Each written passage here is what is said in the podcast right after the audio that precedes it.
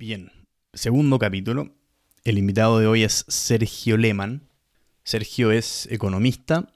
Actualmente se desempeña como economista jefe en el Banco SI, tiene un doctorado en la Universidad de Stanford, es columnista en el diario financiero, es realmente un crack. Todo muy muy bueno este capítulo. Hablamos del retiro del 10% de la AFB, hablamos de cómo se puede recuperar Chile económicamente después de la pandemia, bueno, y muchísimas, muchísimas cosas más. Y nada, la verdad es que se hizo muy, muy interesante ver la visión de un economista de, todo lo que está pasando. Así que démosle. Podcast en proceso.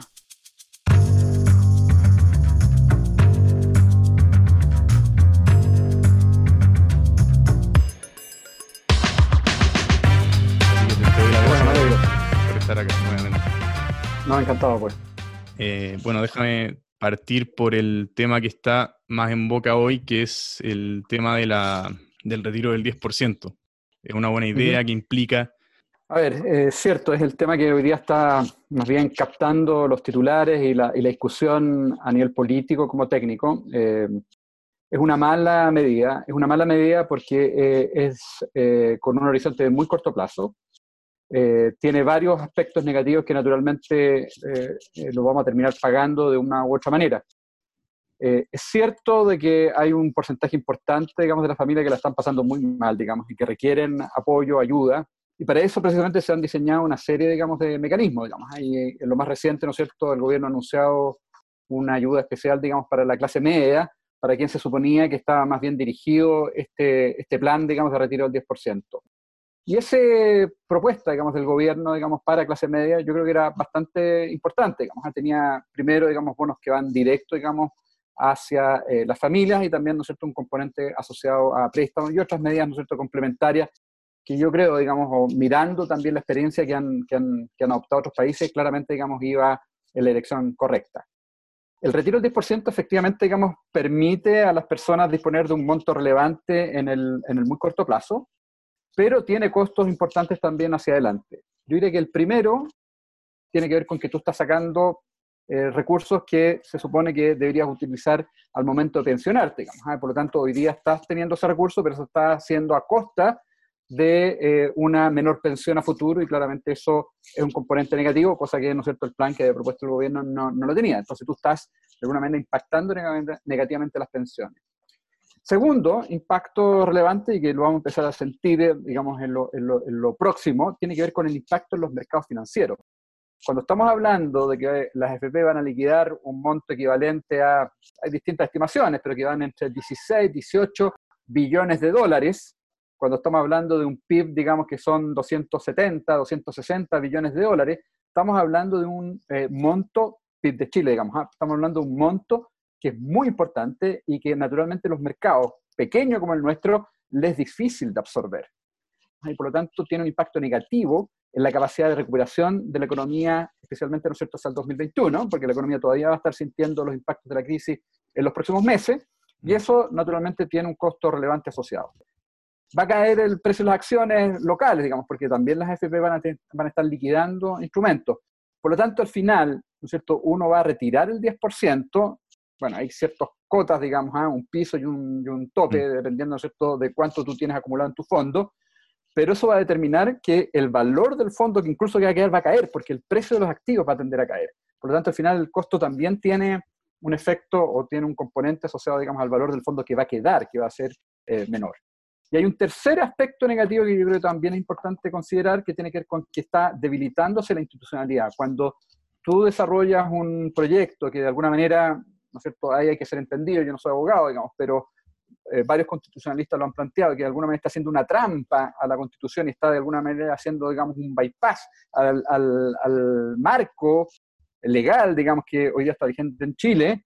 Bueno, naturalmente tú tienes un debilitamiento de la institucionalidad, tienes un debilitamiento también de lo que es las pensiones, y eso tiene efectos, digamos, sobre las percepciones, sobre las confianzas, sobre el premio por riesgo país y por lo tanto también tiene un impacto en el crecimiento a largo plazo.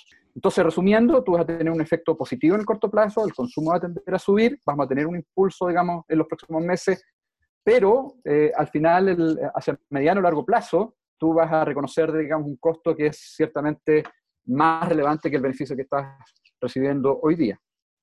El, el fenómeno que se da es bien interesante, no sé si interesante es la palabra, pero el, proyecto tiene sobre un 80% de, apoyo popular, en el fondo, bueno, obviamente del, Congreso también tiene un apoyo tremendo.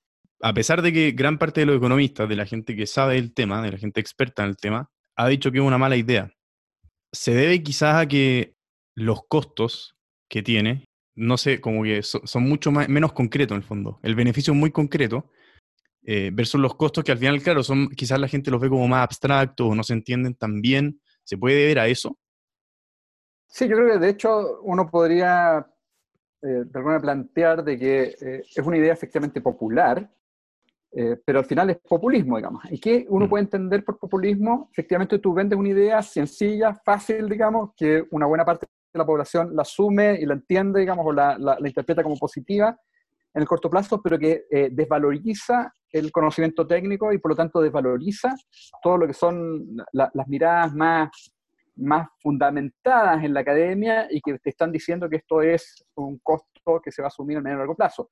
Pero como el beneficio o la mirada cortoplacista te muestra que efectivamente podría haber algún beneficio hoy día, bueno, la verdad que es fácil venderlo, es fácil comprarlo de parte de una parte importante de la población, la, gente ve, el grueso de la sociedad efectivamente ve que va a tener disposición, digamos, de recursos hoy día, rápidos, digamos, pero en definitiva, si uno mira con un poquito más de perspectiva y fundamentado en temas técnicos, la verdad que esto eh, implica un costo relevante, digamos, ¿ah? y, por tanto yo diría que el populismo, que es uno de los principales riesgos que enfrenta probablemente hoy día las economías cuando estamos en medio de una crisis, eh, efectivamente puede provocar un daño, digamos. Uno no puede legislar en función de lo que la gente está pensando, sintiendo, digamos, ¿ah? porque de hecho si tú hicieras, por ejemplo, hoy día una encuesta, bajemos a todo el IVA a la mitad, te diría el 80%, sí, fantástico, digamos, pero eso tiene costos en mm. términos de institucionalidad, en términos de medio a largo plazo, en términos, ¿no es cierto?, de hacia dónde va caminando el país, que claramente uno tiene que considerar, digamos, ¿ah? y parte, digamos, relevante del Congreso, los senadores, los diputados, es precisamente tener esa mirada, digamos, a ¿ah? no,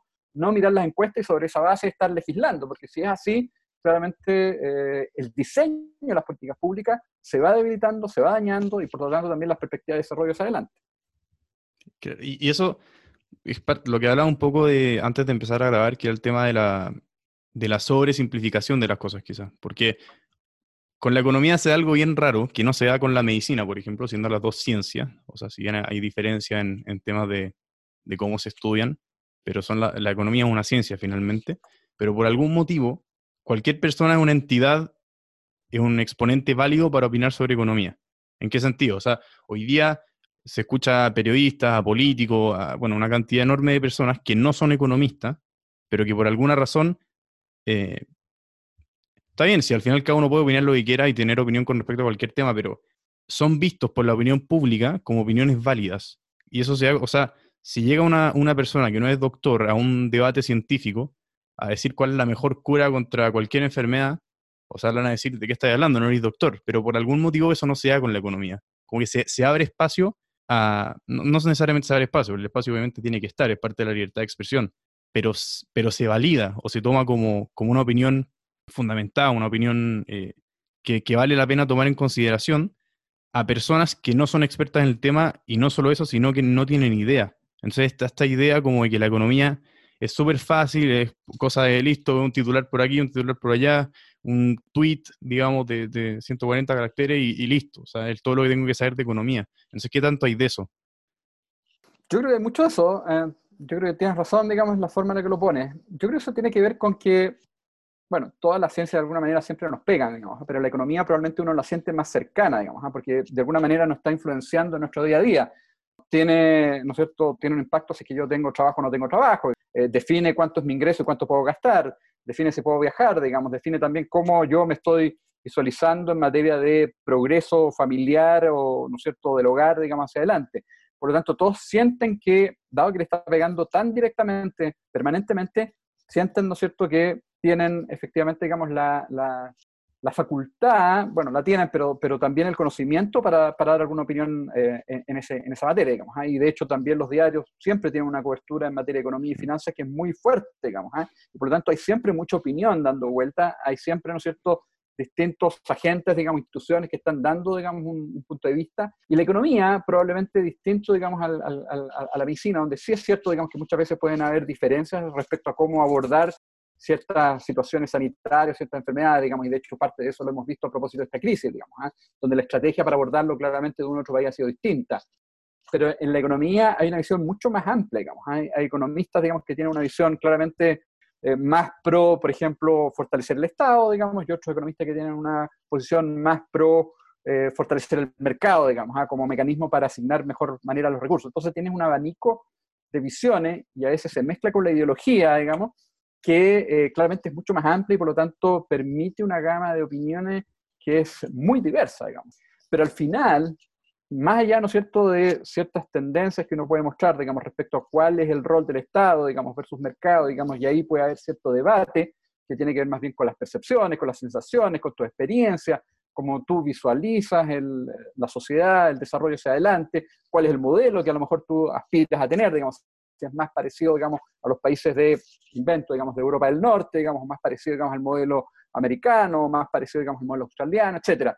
Entonces, hay una variedad y un abanico, digamos, de, de, visión que es muy diversa, muy amplia, y por lo tanto da espacio entonces para que efectivamente, digamos, incluso los propios economistas tengan visiones a veces muy discrepantes entre uno y otro. Y eso da también lugar para que, ¿no es cierto?, cualquier eh, persona también plantee, digamos, a lo mejor su visión, aunque no tenga este fundamento eh, económico o, más eh, académico. tal vez ahí volviendo, digamos, al tema particular de, la, de las FP, digamos, el retiro del 10%, cuando tú tienes, ¿no es cierto?, eh, economistas de todos los sectores políticos opinando en la misma dirección, ahí claramente no hay distintas lecturas, digamos. Cuando tú tienes un economista del lado, ¿no es cierto?, extremo, cualquier sea, digamos, de uno u otro extremo, de cualquier polo, opinando técnicamente de la misma manera, claramente ahí no hay espacio, digamos, probablemente, digamos, para una discrepancia técnica mm. bien fundamentada. Y aún así, ¿no es cierto?, eh, aparecen voces eh, disonantes, digamos, con esta mirada cortoplacista, con esta mirada miope, con esta mirada que no tiene esta perspectiva más, ¿no es cierto?, hacia dónde queremos ir, digamos. Yo creo que eso es lo que probablemente hoy día nos falta. Y muy ¿no es cierto?, influenciados a veces incluso por redes sociales, que están de alguna manera marcando la pauta, y eso creo que es un gran riesgo, un gran peligro, digamos. Eh, yo creo que hay que fundamentar en lo técnico, hay que valorizar más, ¿no es cierto?, la visión académica bien eh, pensada, bien estructurada. El riesgo, entonces, y esto es algo que lamentablemente en la, América Latina ha estado siempre presente, digamos, ¿ah? y hoy día parte de los fracasos que estamos viendo en muchos países de la región y problemas, digamos, de pobreza, de problemas, ¿cierto?, de crecimiento, tiene que ver con el mal diseño de políticas, digamos, y esta mirada miope cortoplacista que está y genera daños muy importantes. Y eso, porque en, otras ciencias no se da tanto eso de que, de que, de que haya tantos economistas y tan destacados que piensen tan distinto, que claramente puede ser un factor importante. Ahora, en el tema particular de la AFP, es de los pocos casos en que en general el consenso ha sido bastante general si tomamos que cuatro de, los, economistas más destacados de, los últimos 100 años, que podrían ser Keynes, eh, Hayek, por ejemplo, Friedman o, Paul Krugman más reciente, que son cuatro economistas que han sido de los más destacados probablemente el último tiempo, pero hay dos, digamos, que piensan para un lado y dos que piensan muy para el otro. Y entonces esas diferencias, ¿por qué se dan? ¿Cómo puede ser que, que en algo que debería ser una ciencia, es decir, ocupar el método científico, buscar eliminar los sesgos de confirmación y tratar de, en el fondo, llegar a, llegar a una teoría a través de la observación de evidencia empírica, ¿por qué se dan estas diferencias tan, tan grandes que, en otras ciencias no pasa tanto? Efectivamente, digamos, ¿ah? eh, existen diferencias muy distintas, digamos, entre economistas muy destacados y que, con peregrí también muy, muy sólido, digamos, ¿ah? pero yo diría que la economía, a diferencia de otras ciencias, no es una ciencia exacta, digamos, hay un montón de, incertidumbre o, factores que tienen que ver con, el, con cómo la gente, que a lo mejor se cruza un poco con la sociología, incluso cómo la gente, las masas, digamos, responden a ciertos estímulos, eh, y, hay una cantidad de variables que son inciertas, que no son modelables, digamos, y que son prácticamente, ¿no es cierto?, parte de las respuestas más animales que a lo mejor muchas veces, ¿no es cierto?, las personas tienen, que lleva a que muchas veces eh, la respuesta, ¿no es cierto?, a una, a una, a una pregunta pueda tener eh, distintas, eh, distintas variedades, digamos, distintas eh, eh, visiones, digamos, distintos énfasis, distintos focos.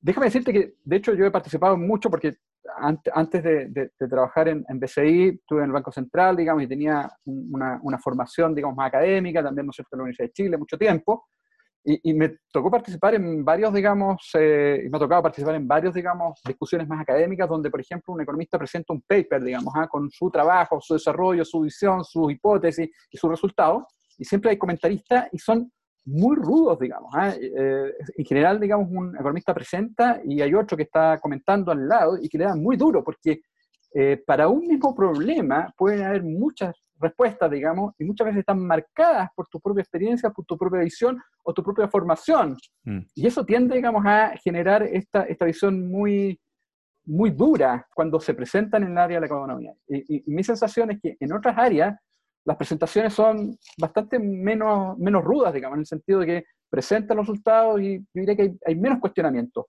En la economía siempre hay mucho cuestionamiento, te exigen mucho más, es una economía, es una, perdón, una ciencia que todavía está en desarrollo, digamos, en el sentido de que hay, por ejemplo, nuevas herramientas del punto de vista de la econometría, que es básicamente usar herramientas tipo programas, digamos, matemáticas, para, para poder, digamos, entender cuáles son las variables que están determinando, ¿no es cierto?, la evolución, el desarrollo de la economía.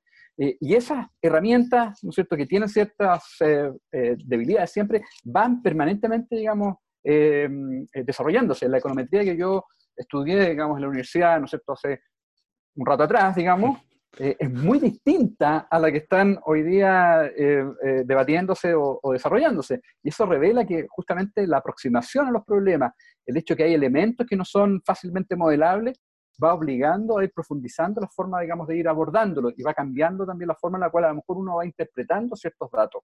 Eh, y eso también creo que es bien clave, digamos. ¿ah? Hay algunos que tienen mayor formación econométrica, otros que tienen menos formación econométrica, eh, algunos que le tienen más fe, digamos, a los números, otros que le tienen menos fe a los números porque simplemente dicen, estos son animal spirits, digamos, y son, mm. eh, la verdad, que elementos que tienen que ver más con la economía, el comportamiento. De hecho, ha habido en los últimos años varios premios Nobel que tienen que ver con el comportamiento, por entender qué guía las decisiones de las personas. Yo creo que todavía hay mucho que hay que desarrollar por ese lado, porque todavía no estamos muy seguros. Tiene que ver con qué pensamos, qué motiva nuestras decisiones cuando yo decido consumir, digamos, cierto producto versus otro producto, o simplemente invertir en una experiencia, en un viaje. ¿Qué hay detrás de esas decisiones? Cuando decido casarme, tener hijos, hay un montón de decisiones que tienen un trasfondo también, no me atrevería a ser económico, pero sí que tienen que ver mm. con nuestro bienestar y que es muy difícil modelar. Claro, Kahneman, eso es lo que plantea Daniel Kahneman, Richard Thaler. Economía conductual. Exactamente, así es. Mm. Quizás quizás eso explica en parte lo que estábamos hablando antes, porque el tema de que si un debate académico, una presentación académica que diría ser en el fondo, hizo un paper en base a esta evidencia, y eso ya se convierte en un partido de la U contra Colo Colo, digamos, que un lado contra el otro, quizás eso se presta mucho para que también se traduzca en la esfera pública. O sea, el problema que tiene, el gran problema que tiene, creo yo, es que desvía la, la discusión de lo importante al final, porque lo que, lo que hace esto es generar dos, dos polos, que es uno, cero Estado y 100% libre mercado y cero regulación, etcétera, y el otro polo, que es 100% Estado, todo regulado, nada de libre mercado. Creo, y esto obviamente no, no, no soy economista ni nada, pero pareciera ser que lo que, lo que la historia indica, la experiencia de muchísimos países, que la, el sistema óptimo obviamente depende de la sociedad y todo, pero sería una mezcla entre las dos. Es decir, finalmente, o sea, permitir la competencia, permitir que la gente que se quiere destacar se destaque y, de, esa, de esa competencia, digamos, la, sociedad se puede beneficiar, pero también entender que hay cosas que eso no resuelve y que eso también va a dejar a gente muy atrás, que, es importante ayudar, o sea, que no se puede dejar, no puede haber como un darwinismo social, digamos, que el, más débil lo dejamos ahí nomás y una sociedad no puede, no puede surgir así. Pero el tema de lo que te decía del, del approach de la U contra el Colo Colo desvía la discusión o desvía el, tema central al que debería ser, ok, ¿qué tanto de esto y qué tanto de esto otro en cierto aspecto? Eh, en vez de decir, no, porque este dice esto, entonces es esto, y el otro dice esto otro, porque es esto otro. Entonces al final la, discusión se polariza y bueno, se termina en pésimas ideas, quizás bien intencionadas, si yo no, no quito eso. Pero bueno, como dice el dicho, el, camino al infierno está plagado de buenas intenciones, entonces se termina cayendo en eso. Sí, yo creo que, mira, es legítimo tener diferencias respecto a cuál es la mejor eh, aproximación, digamos, a cierta problemática, y concuerdo contigo que en definitiva yo creo que hay cierto consenso, digamos. ¿ah? Tú requieres un Estado no, no, no, no entremos, digamos, a definir el tamaño, pero sí un Estado que esté primero encima de los mercados, porque hay que regular ciertos mercados, hay ciertas distorsiones en los mm. mercados, digamos, y hay mercados bien tradicionales que son lo que se denominan, ¿no los monopolios naturales que requieren, digamos, alguna, alguna regulación del Estado. En el sector financiero, por cierto, digamos, hay, de hecho, los bancos son muy regulados, las FP son muy reguladas, todas las instituciones financieras son reguladas, tú no las puedes dejar al laissez digamos, porque efectivamente te produce distorsiones y abusos que claramente eh, no es uno lo que, lo que quiere, digamos, ¿ah? y por lo tanto uno requiere un Estado fuerte en el sentido que tenga una capacidad de regulación, de ordenar, digamos, y de también generar oportunidades para todas las personas eh, de la misma manera, digamos. ¿ah? Probablemente uno de los problemas principales que tenemos en Chile y en América Latina en general, ¿no es cierto?, tiene que ver con la desigualdad. Y ahí el Estado tiene que jugar un rol y eso creo que no hay eh, duda alguna, pero al mismo tiempo tú tienes que permitir, ¿no es cierto?, un buen funcionamiento de los mercados porque los mercados que son competitivos, que funcionan bien, efectivamente, y eso está, ¿no es cierto?, muy demostrado en la academia económica, permiten una mejor asignación de los recursos y permiten efectivamente un mayor desarrollo. Cuando tú abres la economía, permite incluso, ¿no es cierto?, competir con el exterior, permite enviar tus productos, digamos, a todo el mundo. La globalización trae un desarrollo, digamos, y una mejora de integración social que es incuestionable, digamos. ¿ah? Eh, y a veces quienes están en contra de eso, más bien se eh, afirman en visiones más, más, bien ideológicas, que no tienen un buen fundamento técnico y que claramente están erradas, digamos. ¿ah? La globalización, que a veces se pone mucho en cuestionamiento, se pone en duda sobre la mesa, si uno mira el desarrollo de Chile y también, ¿no es cierto?, del mundo de las últimas 3, 4 décadas, cuando la globalización comienza a instalarse, ha sido extraordinario, digamos. ¿ah? La pobreza se ha reducido de manera radical en el mundo entero y también, de hecho, ¿no es cierto?, aunque tal vez, ¿no es cierto?, un ritmo lento que no el que quisiéramos, se ha reducido también la desigualdad. Pero el Estado tiene que jugar un rol para generar las oportunidades, para generar, ¿no es cierto?, la posibilidad de que una persona, independientemente de donde haya nacido, tenga también las posibilidades, digamos, de acceder a una buena educación, de acceder, ¿no es cierto?, a la universidad y acceder, ¿no cierto?, a desarrollarse profesionalmente. La movilidad social es importante, digamos, y por lo tanto creo que el Estado juega un rol relevante en esa, en esa línea. Yo me atrevería a decir que en general no existe mucha discrepancia, digamos, en esa línea, digamos. ¿ah? Eh, tal vez más bien respecto a qué tanto es el, el rol del Estado en ciertos sectores en, en, particular. Y como reitero, a veces la visión ideológica tiende, digamos, a de alguna manera contaminar estas visiones más bien técnicas.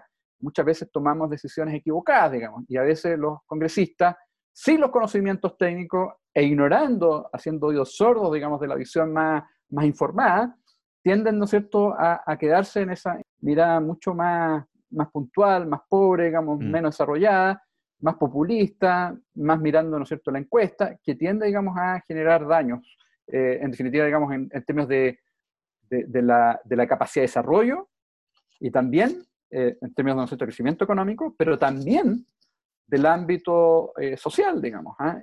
tú vas a tener, probablemente, ¿no es cierto?, cuando haces males políticas, menor avance, por ejemplo, en materia de reducción de pobreza, menores avances en, materia de, equidad, eh, y eso eh, al final, ¿no es cierto?, terminas pagándolo, digamos. Desde el, punto de vista de los economistas, como, como entidades públicas, ¿hay alguna forma de, corregir eso? Porque claro, efectivamente, entre la mayoría de los economistas hay consenso en que, en que efectivamente hay que buscar un, la, receta, por decirlo así, ideal es, es, una mezcla de las dos cosas. Tiene que llevar los dos ingredientes y el debate sería hasta dónde cada cosa. Pero hoy, o sea, sobre todo en el Congreso actual chileno, es bastante claro, hay una parte importante de políticos que en el fondo afortunadamente no tienen representación política a ambos lados, porque el, o sea, el, anarcocapitalismo en Chile creo que no existe. O sea, puede existir, pero no tiene representación política. Sin embargo, el otro lado sí tiene representación política bastante fuerte. Entonces, si bien a nivel de, de debate económico puede no estar y pueden no existir estos extremos, pero hoy se ven, en Chile se ve mucho de ese lado, han surgido, qué sé yo, personas como, como Trump o Bolsonaro que, que sí, en el fondo el Estado es lo peor que puede haber. Entonces, si bien en el debate económico, científico, puede no estar, si son posturas que son populares, pueden no ser mayoritarias, pero sí tienen apoyo público. O sea, hay, hay, partes importantes de la población que sí apoyan esto, que sí tienen estas visiones. Entonces, desde la economía, desde, los economistas como exponentes de, del área científica de lo que es la economía, cómo se puede en el fondo contribuir a recalibrar el debate hacia esto, hacia lo que estamos hablando recién, de, buscar el punto medio, el punto de equilibrio entre ambas cosas. Mira, cuando tú tienes, particularmente ¿no cierto? en el Congreso, pero en la sociedad, visiones polares, digamos, ¿ah? ¿no es cierto? Que, que, que, tienden, digamos, de manera demasiado radical, digamos, a empujar las cosas a cierto lado.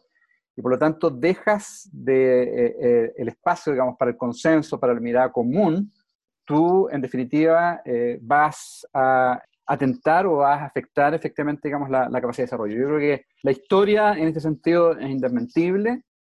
Los países progresan cuando efectivamente se impone una visión consensuada, cuando, ¿no es cierto?, tú estás dispuesto a conversar, a tomar las ideas de eh, quien está al frente, a buscar en conjunto una solución, y no cuando una de las partes ve al otro como un enemigo que quiere de alguna manera eh, aprovecharse, digamos, o eh, sabotear, digamos, tus ideas, y, y no mirar, digamos, como un ejercicio de búsqueda de consenso.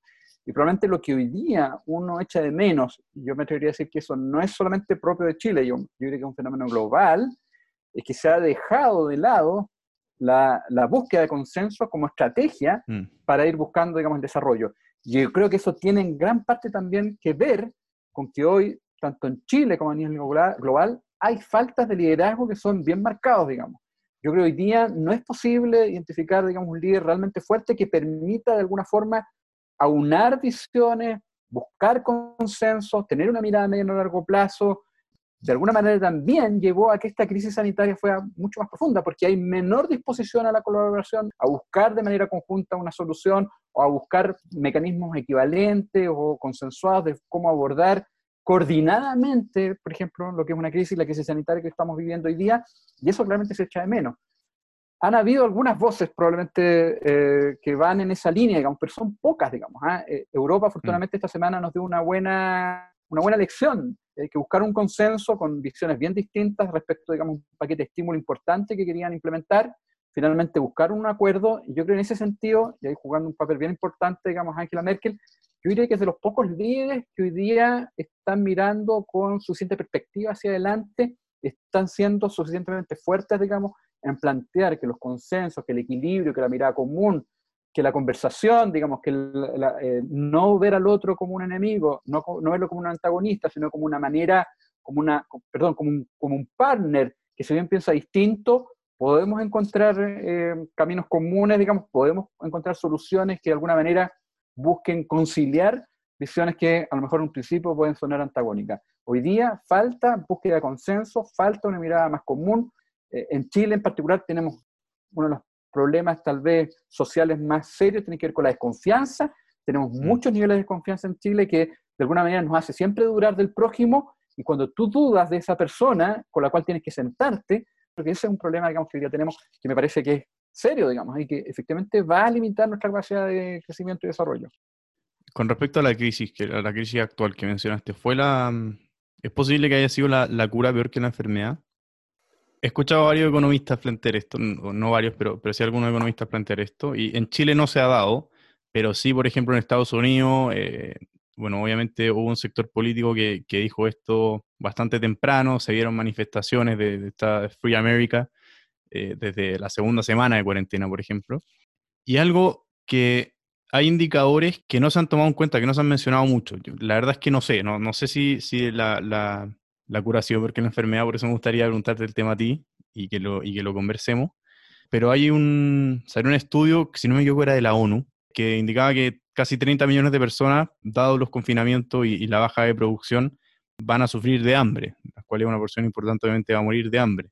Entonces, y la cantidad de empleos que se han perdido, la cantidad de gente que ha perdido sus casas, la cantidad de gente, o sea, los millones de personas que han perdido su trabajo, estoy hablando en Chile esto, la cantidad de gente que van a volver a, a la pobreza extrema, que ya habían logrado salir de ahí, ese lado no se ha escuchado mucho.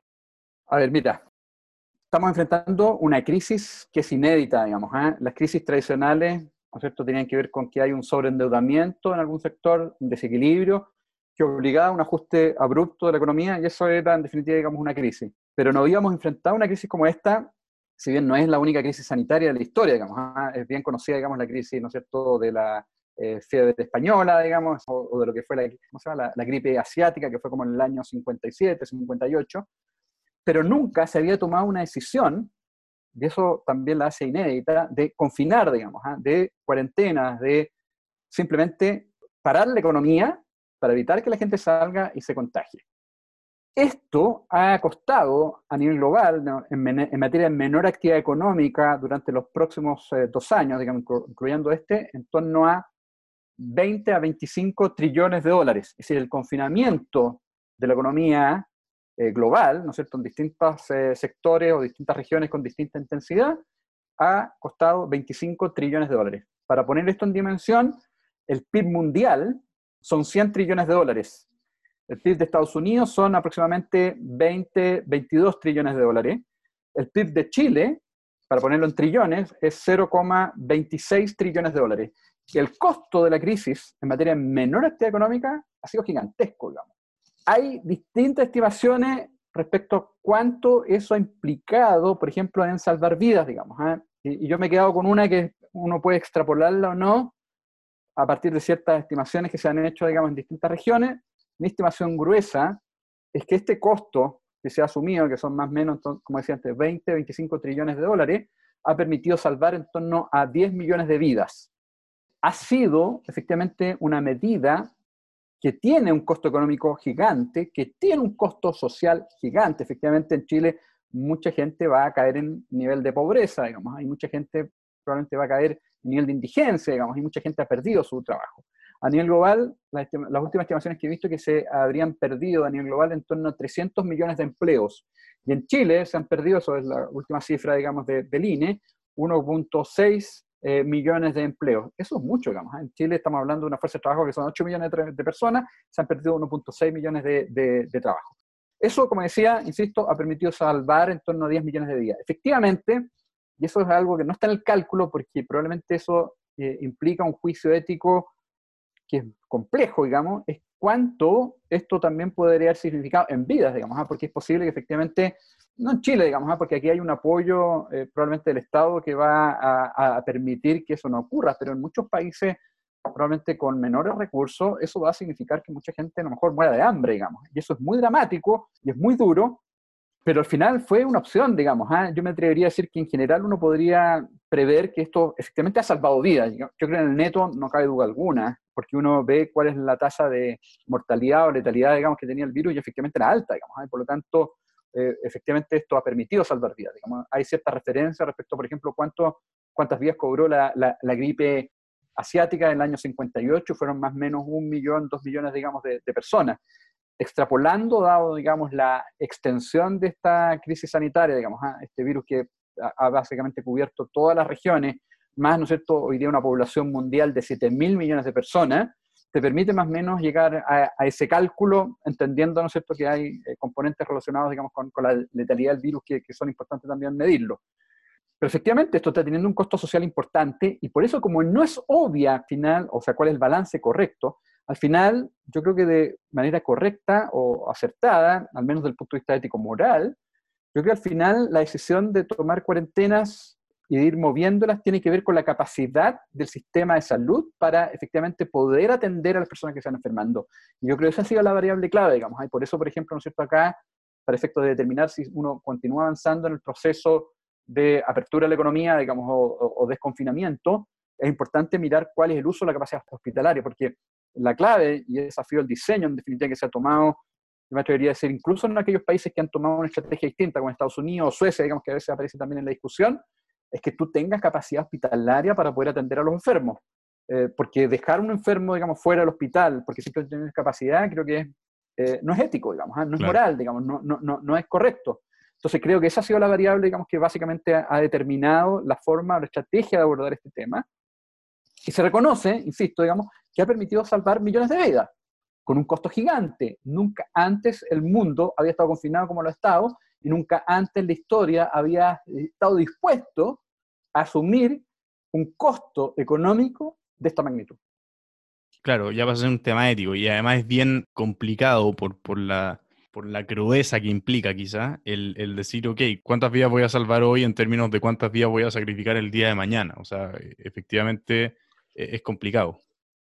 Por, eso yo creo que la estrategia es correcta, digamos, en el sentido de que tú de alguna manera garantizas que la forma en la cual tú estás abordando eh, las cuarentenas, digamos, entendiendo que esto tiene costos sociales, es básicamente permitiendo que cada enfermo tenga la oportunidad de ser atendido, digamos, y por lo tanto eh, mm. eh, salvar su vida en caso de estar en riesgo. Ya hablando más en la recuperación, quizá, que, obviamente va a ser muy complicada, pero ¿hay alguna posibilidad de, con todo el, con todo el capital destruido, todos los puestos de trabajo, destruido las empresas, eh, y esto yo no solo con el coronavirus, sino que esto viene desde octubre en Chile, eh, en el fondo la, desconfianza de, los inversionistas y de los mercados, la, como digo, la cantidad de puestos de trabajo que se han perdido, las caídas del PIB, y obviamente después las cuarentenas y todo lo, complicado que, bueno, se podría meter quizás también a, la juguera el plebiscito por la nueva constitución, que obviamente también influye mucho en los mercados. ¿Hay alguna posibilidad de, en términos económicos, volver al crecimiento, a los números de crecimiento, a los números de, de inversión, a los números de empleo que existían, por ejemplo, el 2013, que hoy día obviamente es una realidad muy, muy lejana, pero ¿hay alguna posibilidad de volver a eso, digamos, relativamente rápido y cuál sería la forma? ¿Las medidas que se están tomando hoy apuntan a ese camino? Ah, yo, me quería decir primero que las medidas que se han ido adoptando, y eso tanto en Chile como en el global, son también de carácter inédito. La cantidad de recursos públicos que se comprometen son gigantescos, digamos. ¿ah? Y de hecho van a haber déficit fiscales, es decir, desbalances por el lado de los ingresos y gastos de los gobiernos que son nunca antes visto en la historia, digamos. ¿ah? Y de hecho nuestro déficit fiscal probablemente va a llegar a nivel en torno al 10, 12% del PIB, algo que no veíamos, yo creo que histórico, digamos. Y en Estados Unidos, que ha sido también bastante agresivo, digamos, en materia de estímulo, va a ser en torno a 25% del PIB, 20% del PIB. Estamos hablando de montos muy importantes en Europa también. Es decir, la cantidad de recursos que se han comprometido para efecto de contener la crisis han sido de carácter absolutamente inédito. ¿Cuál ha sido el propósito de eso? No frenar la crisis, porque la crisis sanitaria y no estamos quedando en las casas, nos guste o no, digamos, ¿eh? con ¿no es cierto? la lógica que ya comentábamos, sino que básicamente permitir que las empresas, las familias puedan sobrellevar este periodo de cuarentena de mejor manera, ¿no es cierto?, entregándoles recursos, ingresos directos, digamos, a las familias, ¿no es cierto?, en el caso, ¿no es cierto?, chileno, clase media, programa de clase media, y también, ¿no es cierto?, eh, familias vulnerables, y también a las empresas con créditos a través, ¿no es cierto?, de eh, facilidades especiales que el Banco Central está entregando y a través de los bancos eh, ayudando, digamos, a la reprogramación de créditos por parte, ¿no cierto?, de pequeñas y medianas empresas que han visto muy golpeadas. El propósito de eso es simplemente permitir que las familias y las empresas se mantengan a flote, de manera tal de que una vez que superemos la pandemia, efectivamente puedan operar, volver a operar y poder entonces recuperar la economía con mayor rapidez. Aún así, la regulación va a ser lenta porque en este proceso, de todas maneras, van a haber naturalmente familias, especialmente eh, empresas, que claramente la van a ver muy mal, y en particularmente en el caso de empresas que a lo mejor no van a poder sobrevivir hacia adelante. ¿Por qué? Porque tenemos un cambio cultural importante, porque a lo mejor las empresas ya venían muy golpeadas y por lo tanto, aún con la ayuda que se le entregan, no les es suficiente para poder eh, recuperar su producción, digamos, hacia adelante. Por lo tanto, haber un porcentaje relevante de pequeñas empresas que van a quebrar y no van a sobrevivir. Hay otro que sí, digamos, ¿eh? aquellas que están de alguna manera mejor preparadas digitalmente para enfrentar, ¿no cierto?, eh, las demandas eh, de las familias, las personas en materia de consumo. Aquellas empresas que efectivamente han logrado desarrollar una capacidad digital potente van a salir mejor paradas, digamos, ¿ah? y eso ocurre tanto a nivel sectorial como empresas individuales. Pero aquellas empresas que no son capaces de entender este cambio eh, de escenario cultural que estamos viendo, con distanciamiento social, con, ¿no es cierto?, eh, probablemente un proceso de reapertura que va a ser muy gradual, y que no tengan un canal digital, ¿no es cierto?, de manera de acercarse a sus clientes, a sus consumidores de manera eh, eficiente, efectiva, digamos, y, rápida, bueno, no van a sobrevivir tampoco, digamos, ah, estamos enfrentando cambios culturales que van a ayudar a que, como decía, digamos, algunas no van a poder adaptarse a este nuevo escenario cultural que estamos viendo con, ¿no es cierto?, eh, canales digitales, home office, o, simplemente relaciones que van a ser mucho más distantes, menos viajes en business, digamos, o de negocio. Es decir, va a haber cambios que son claramente, digamos, muy, muy importantes. Aún así, entonces, o incorporando ese factor, la regulación va a ser lenta, va a ser gradual, eh, yo creo que recién hacia el año 2022 vamos a tener el nivel de actividad que teníamos a inicios de este año. Y por el lado de empleo, va a ser también un proceso lento, digamos, ¿ah? de ir recuperando. Primero porque las señales que se han dado hacen que las empresas, ¿no es cierto?, como comentábamos al comienzo, que tienen que ver, por ejemplo, con el 10% del FP, hacen que haya menor confianza mm. y por lo tanto la inversión se va a demorar en recuperarse, digamos. Y cuando tú tienes inversión que demora en recuperarse, también el empleo se va a demorar, digamos. Eh, además, eh, frente a todo este escenario, con canales digitales mucho más potentes, las empresas probablemente van a, eh, van a fortalecer, digamos, los canales digitales, digamos, donde hay probablemente menos necesidad de trabajadores. Vamos a ser más eficientes si uno quiere ver también por ese lado. Pero el proceso de recuperación del empleo va a ser lento porque tiene que ver con el daño que está sufriendo la economía, con la capacidad, digamos, de ir recuperando hacia adelante y con señales, particularmente, ¿no es cierto?, en nuestro caso, que más bien prevén que el crecimiento a largo plazo, lo que señalábamos al comienzo, va a ser más bajo, porque las señales de políticas públicas en Chile, lamentablemente, no han sido el correcto. En base a eso, y en base a lo que mencionaste antes un poco también, el tema de la, del endeudamiento, el nivel de endeudamiento, que obviamente influye mucho sobre el tema de, volver a activar la economía y recuperar empleo, recuperar empresa. Algún político dijo esto, que Chile ha hecho las cosas bien durante los últimos años, por lo tanto ahora puede endeudarse. Y no estoy hablando de si es necesario o no, si debería hacerlo o no, creo que, creo que sí. O sea, lo que estamos hablando antes al final es importante que, para eso está el Estado finalmente, para ayudar a la gente que necesita ayuda y para que nadie se quede tan atrás. Y en ese sentido surgió el debate del indicador de la deuda PIB, o sea, la deuda en relación al PIB, y que se hace la comparación con algunos países europeos, con, Estados Unidos, con Japón, que tiene una deuda PIB gigante, y que por lo tanto Chile puede seguir aumentándola, pero lo que se ve en Chile es que la deuda PIB ha aumentado muchísimo en los últimos 10, 20 años, sobre todo el último tiempo, y sí ha afectado muchísimo la, la economía, ha afectado muchísimo el crecimiento, la inversión. Entonces, esa comparación con otros países que tienen una deuda PIB muchísimo más grande, pero un PIB mucho más grande, un crecimiento mucho más grande, una confianza en los mercados mucho más grande, ¿esa comparación es válida? A ver, yo creo que primero, para responder esa pregunta, no hay que perder de vista que nosotros somos una economía emergente. ¿Qué significa una economía emergente? Que naturalmente estamos en un camino eh, hacia el desarrollo, ojalá que no tarde demasiado en llegar, pero claramente si algo uno pudiese deducir, dado de la crisis, digamos, y del hecho de que las políticas públicas hoy día no están siendo bien diseñadas, es que esa distancia es el desarrollo, si algo, digamos, ha aumentado. Ese camino va a ser más largo, digamos, del que prevíamos.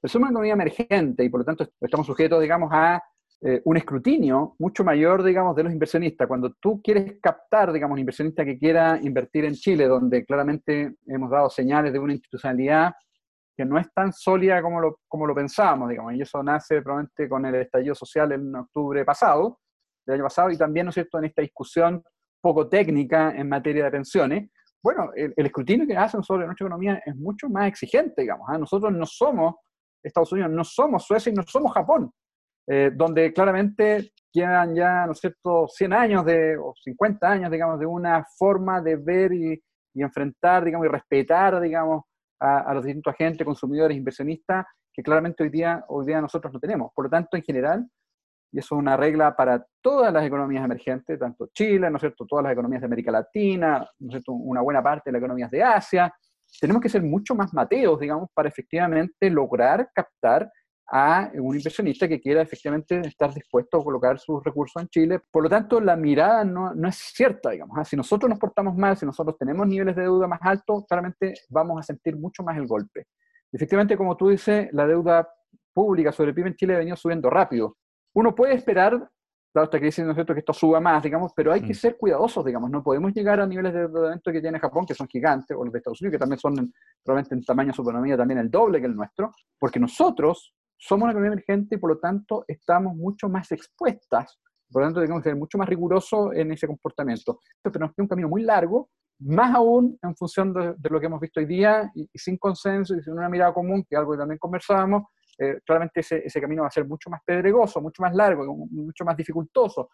Eh, por lo tanto, esa comparación no es justa. Efectivamente, uno debería ver un aumento producto de esta crisis de la deuda pública sobre PIB, pero hay que ser cuidadoso y no llegar a niveles eh, equivalente al del mundo desarrollado, y ahí tal vez un tecnicismo nomás, yo creo que no debería pasar más allá del 45% del PIB, 50% del PIB, porque de otra manera lo que pasa es que como tienen más desconfianza en nosotros, bueno, simplemente cuando un inversionista quiera comprar un activo chileno, va a exigir un premio, mm. ¿no es cierto?, en materia de, de, pago, digamos, de, de retorno de ese, ese, instrumento, que eh, implícitamente lleva necesariamente a que el costo de financiamiento para las empresas, para el gobierno, tiende a subir y por lo tanto eso también tiende a frenar la capacidad de crecimiento de la economía. Y segundo, con este programa o plan ¿no cierto? de pensiones, también la deuda pública va a subir, digamos, ¿ah? o, los recursos públicos involucrados.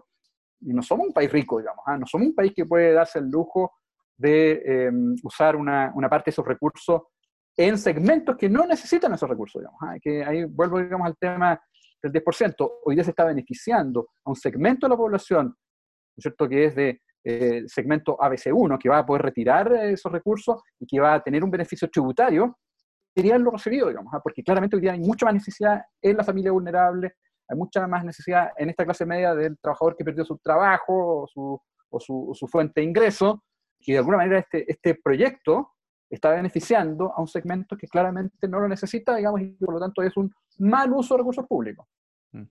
Claro, el ministro Briones, Briones perdón, eh, mencionaba que se debería llamar el retiro del 40%, porque en, digamos, en proporción, si se tomaba, la, dadas las limitaciones que se tenía, que, se, que si se tenía un millón se podía retirar todo, y el tope de 4 millones, al final el, el promedio de lo que las personas iban a retirar era eso.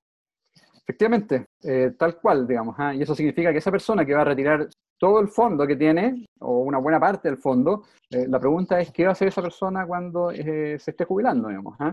No va a tener los recursos, va a tener entonces el, gobierno o el Estado que suplir recursos públicos para garantizar una pensión mínima. Está pendiente, ciertamente, digamos, una reforma al sistema de pensiones, porque claramente es un, es un, es un tema que nos está doliendo, digamos, y está teniendo impactos sociales relevantes y, como bien eh, alguien señalaba, digamos, en, esta, ese sentido, lo que hoy día vimos respecto, digamos, al tema de las pensiones y el retiro del 10%, tiene que ver con que no nos hemos hecho cargo de eh, fortalecer los sistemas de pensiones durante los últimos 10, 15 años, cuando era a todas luces una eh, reforma que deberíamos haber hecho, digamos. ¿ah? ¿Por qué? Porque la expectativa de vida en Chile ha subido, el sistema fue diseñado con una expectativa de vida 10 años más baja, eh, y segundo, porque también hay, hay, lagunas en muchos trabajadores que los lleva necesariamente digamos, a tener niveles de pensiones eh, que a lo mejor son eh, demasiado bajas, digamos, o que de hecho son demasiado bajas. necesitaba una reforma, necesitaba, digamos, un, un refresh, no lo hicimos y hoy día de alguna manera estamos pagando, digamos, esa decida. Claro, ahí se da mucho el tema de, del mal enfoque del debate, que es lo que hablábamos al principio.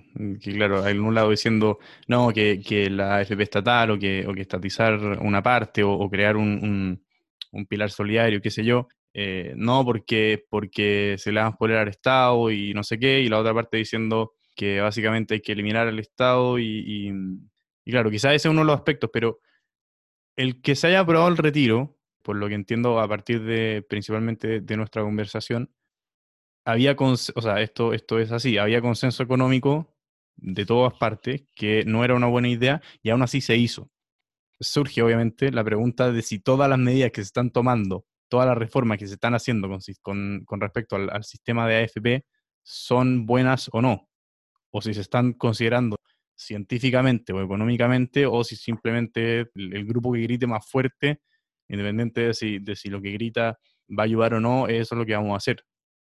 Eh, a ver, yo me quería decir que el sistema AFP ha funcionado bien, digamos. ¿eh? Dado el diseño original, con un contexto de mi expectativa de vida, digamos, de proyecciones de trabajo que eran propios de los 80, ese sistema ha funcionado bien, digamos, y la rentabilidad que ha tenido la AFP, si uno compara, digamos, con cualquier otro sistema de pensiones en el mundo, ha sido muy alta, digamos, hay un grado de profesionalismo en la gestión de los recursos que vemos en Chile que claramente destaca, digamos, y de hecho han tenido rentabilidades que no habríamos logrado de ninguna otra manera.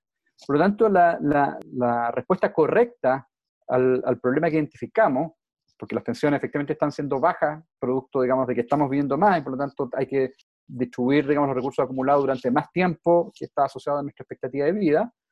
La respuesta correcta era haber subido la tasa de cotización del 10, digamos, al 15%, que es de hecho más o menos el promedio, entre 15 y 16% es la tasa de cotización que uno ve en el mundo promedio, mundo desarrollado, incluso también en el mundo emergente. Por lo tanto, estamos claramente rezagados y no tomamos conciencia de eso hace, no sé, una década atrás o, o tal vez incluso más tiempo atrás.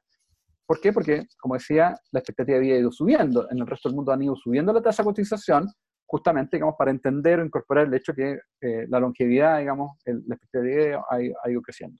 Una uh, fórmula era haber subido la tasa de cotización hace mucho tiempo atrás. Ahora, en esta idea de buscar consensos y entendiendo de que probablemente a lo mejor uno requiere fortalecer, digamos, el, el, el pilar eh, solidario, se generó, y eso fue una reforma que se hizo un tiempo atrás, digamos, esta eh, garantía de pensión mínima, de manera de asegurar, ¿no es cierto?, que una persona que jubile al menos tenga el, ingreso que le permita sobrevivir, digamos. Mm.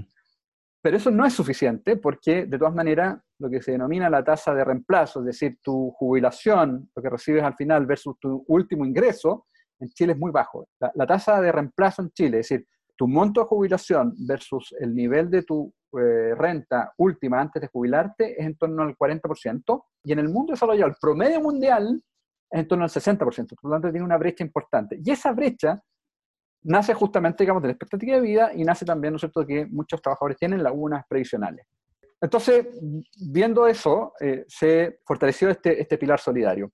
Ahora, buscando consenso, y ya hubo una primera propuesta de este gobierno en esa línea, hubo disposición, digamos, a crear un eh, fondo eh, colectivo, de manera tal, ¿no es cierto?, de que en ese fondo, con plata que vamos a poner todos nosotros, se pudiese ayudar de mejor manera a aquellos segmentos, a aquellos trabajadores que al momento de jubilar están recibiendo una, una renta o una jubilación demasiado baja. Y por lo tanto, buscando consenso, y que creo es la manera correcta de, en definitiva, digamos, buscar eh, soluciones y vidas comunes, eh, de alguna manera se está eh, pensando en un sistema mixto, digamos, en que está nuestro cuenta individual, hay un componente colectivo y hay otro que sea administrado por una entidad pública. No es lo mejor, como decía, el, el, el first best, digamos, la mejor solución técnica era aumentar la tasa de cotización y permitir que la FP continuarán eh, eh, administrando los, eh, los fondos de pensiones, más, ¿no es cierto?, a lo mejor fortalecer el pilar solidario, subiendo esta pensión mínima a, a niveles algo más altos. Pero en esta búsqueda de algún camino intermedio, buscando consenso, se consideró, ¿no es cierto?, esta idea de tener también un fondo colectivo y una componente, digamos, administrada por un ente público. Creo que ofrece una solución, no es la ideal, pero de, la verdad es que es un modelo que no es muy distinto al que uno ve en, países desarrollados, digamos, en países que a lo mejor uno usa como referencia. En, Australia hay un modelo mixto, en Europa son en general modelos mixtos o puramente públicos, en Estados Unidos también hay un componente mixto. Creo que es una solución B eh, que funciona, pero una solución B. Comparaste recién el modelo chileno con el de países desarrollados, pero para la deuda PIB, por ejemplo, para la relación deuda-PIB, esa comparación como que no es válida, o sea, no, no, no representa no representa una comparación real o significativa. Esto en parte creo que también es que Chile sea parte de la OSD, según varios indicadores, digamos, no, teniendo mucho que hacer ahí. ¿Cómo se diferencian los aspectos en los que Chile sí se puede comparar con este grupo de, países desarrollados y cuáles son los que no, en el fondo, los que habría que compararse con países que estén al mismo nivel? Porque, claro, por estar en la OCDE, muchos pueden creer que Chile es, un país desarrollado y es un país que puede tener indicadores o, guiarse por indicadores similares a los de bueno, Estados Unidos, Japón, Suecia, los países que ya mencionamos, pero no necesariamente así. Entonces, y se habla de la AFP, ¿por qué esa comparación sí es válida? Y eh, Japón tiene esta eh, relación deuda-PIB, Chile puede tener la misma, ¿por qué esa no? ¿En qué aspectos sí se puede comparar y en qué aspectos no? Tú, bien dices, digamos, ¿ah? somos parte de la OECD, pero eh, siempre en los rankings que hacen de los países de OECD estamos al último, digamos. ¿ah? Es mm. decir, da cuenta que si bien somos parte de ese club, estamos muy lejos de ser desarrollados, digamos. ¿ah? El grueso de los países que están en la OECD son países desarrollados y por lo tanto creo que es bueno, yo creo que es un aspecto positivo, seamos exigentes en nuestras comparaciones y cuando veamos esta tabla eh, de los países OECD, digamos, y aparezcamos mal, digamos, en materia de eh, desarrollo, en materia de incluso, ¿no es cierto?, desigualdad, en materia de pobreza, en materia de acceso a servicios o bienes culturales. Aparecemos siempre muy mal, digamos, ¿ah? en términos de calidad de educación, aparecemos también al final. Es cierto que eso eh, nos lleva a sonrojarnos, digamos, pero creo que es importante que ese sea nuestro parámetro de comparación. Tenemos que ser ambiciosos, queremos ser como o aspirar a ser desarrollado. Por lo tanto, es ahí donde tenemos que compararnos y no compararnos con los, países vecinos o algún país emergente, digamos, porque a lo mejor ahí vamos a ser mejor, digamos, ese filtro, vamos a estar mejor eh, posicionados, pero creemos que eh, no hay duda que hay que ser más exigente, digamos, y si uno quiere aspirar a ser desarrollado, tiene que compararse con los desarrollados. Dicho eso, eh, creo que es importante que entendiendo que queremos ser desarrollados, pero todavía somos emergentes, en aquellos componentes que tienen que ver con riesgo, con cómo nos evalúan en términos de calidad de pago, en términos ¿no cierto? de cómo nos comportamos, seamos más exigentes. Digamos. Es decir, tenemos que en esos casos eh, buscar parámetros que no son equivalentes al, mundo desarrollado, y particularmente en deuda pública sobre PIB, que tiene implícito una evaluación respecto al riesgo que nos están midiendo, porque mientras más endeudado tú estás, ciertamente tu capacidad de pago puede disminuir. Eh, por lo tanto, tienes que ser ahí especialmente eh, riguroso y estricto. Aquellos componentes que tienen que ver con riesgo, tienes que ser cuidadoso. Pero hay otros aspectos donde claramente uno puede mejorar y en esos aspectos que no tienen involucrado, digamos, una percepción de mayor riesgo, sino que tienen eh, involucrado, digamos, la experiencia en materia de solución de problemas sociales que han funcionado bien, uno los puede tomar, digamos, porque claramente eso no involucra o no compromete nuestro riesgo, digamos, nuestra capacidad de pago, sino que tiene que ver con estrategias de diseño de soluciones para abordar problemas sociales que requieren también eh, ser eh, abordados, digamos, resueltos, digamos, en, nuestro país.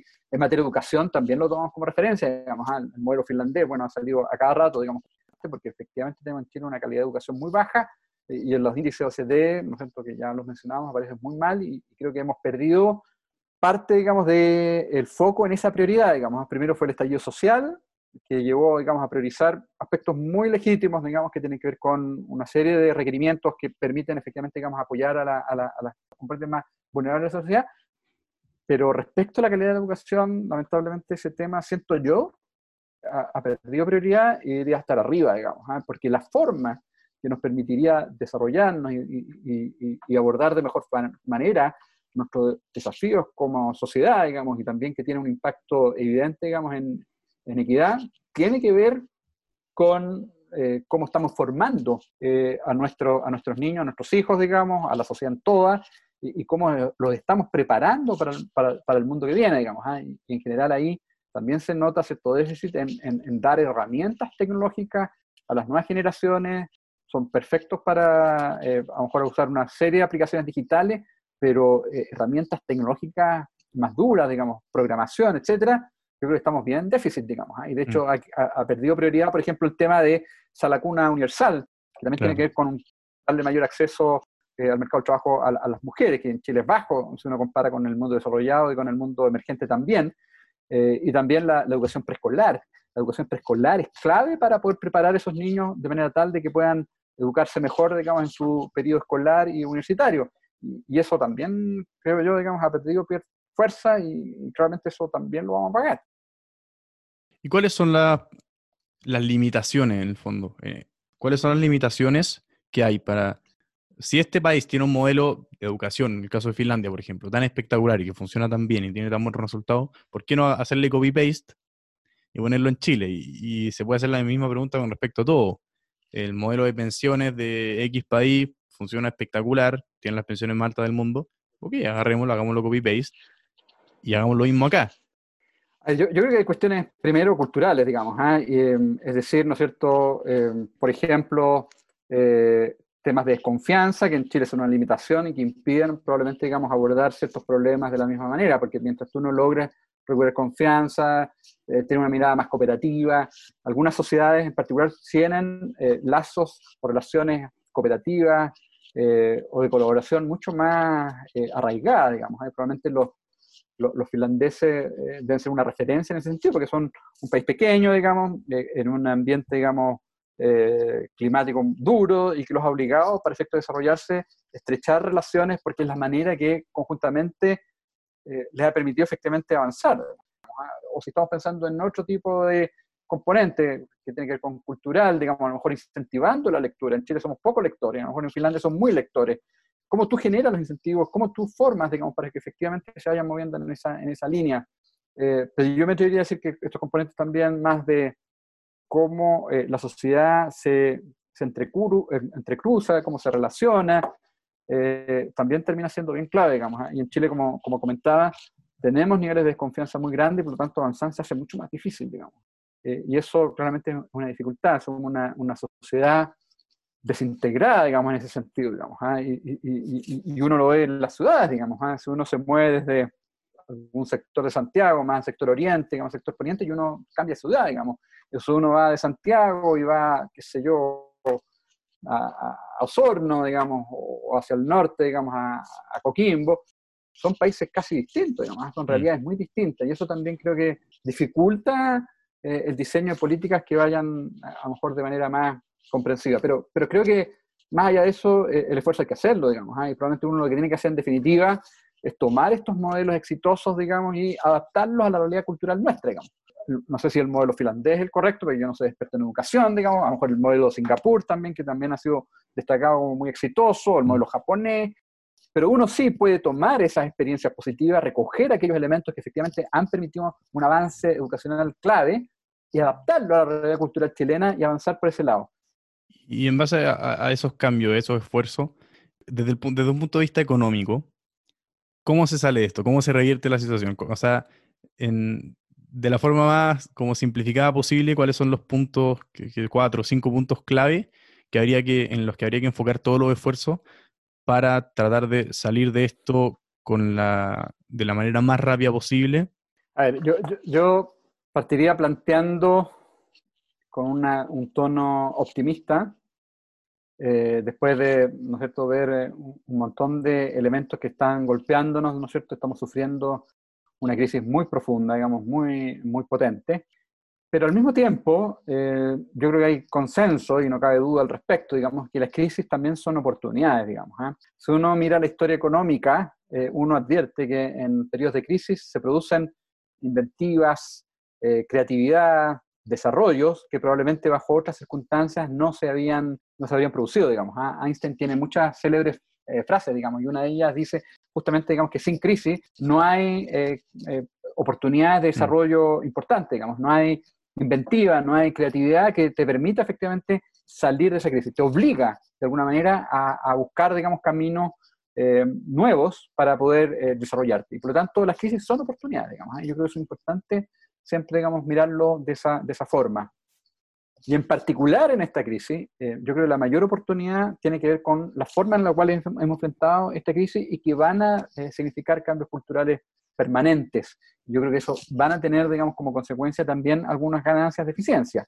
Eh, de partida, ¿no es cierto? Si bien veíamos que eh, había un desarrollo eh, realmente rápido en materia, por ejemplo, de canales digitales, digamos, y compras por Internet, digamos, y, todo lo que tiene que ver con la tecnología que apoyaba la forma en la cual nos relacionábamos, eso se ha acelerado de manera dramática, ¿ah? y eso tiene un componente de eficiencia muy, muy importante, digamos. ¿ah? ¿Qué más podemos hacer?